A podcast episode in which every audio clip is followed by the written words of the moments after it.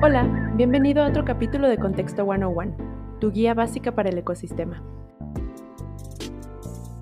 El día de hoy hablaremos sobre Market Validation. Las causas por las que una startup puede fallar son muchas, pero una de las más recurrentes es que la idea, el servicio o el producto en realidad no cumplía con las expectativas, las necesidades o incluso el presupuesto del mercado.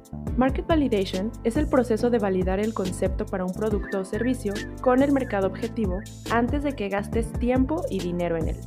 Es por eso que el proceso debería comenzar en la etapa de concepción de la idea.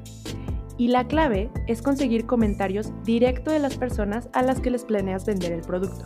Lo que determina el market validation es si a tu mercado objetivo le gusta tu producto y si lo compraría cuando esté listo. Además, te da información que puede ayudarte a mejorar el producto para que se ajuste perfectamente a lo que requiere tu mercado. Los beneficios son varios. Primero, te aseguras de que estás usando recursos en un producto que tiene más probabilidad de éxito. Segundo, establece su demanda real. Tercero, evalúas a tus competidores y también las soluciones que los usuarios ya utilizan. Y lo más importante, tomas mejores decisiones basadas en datos.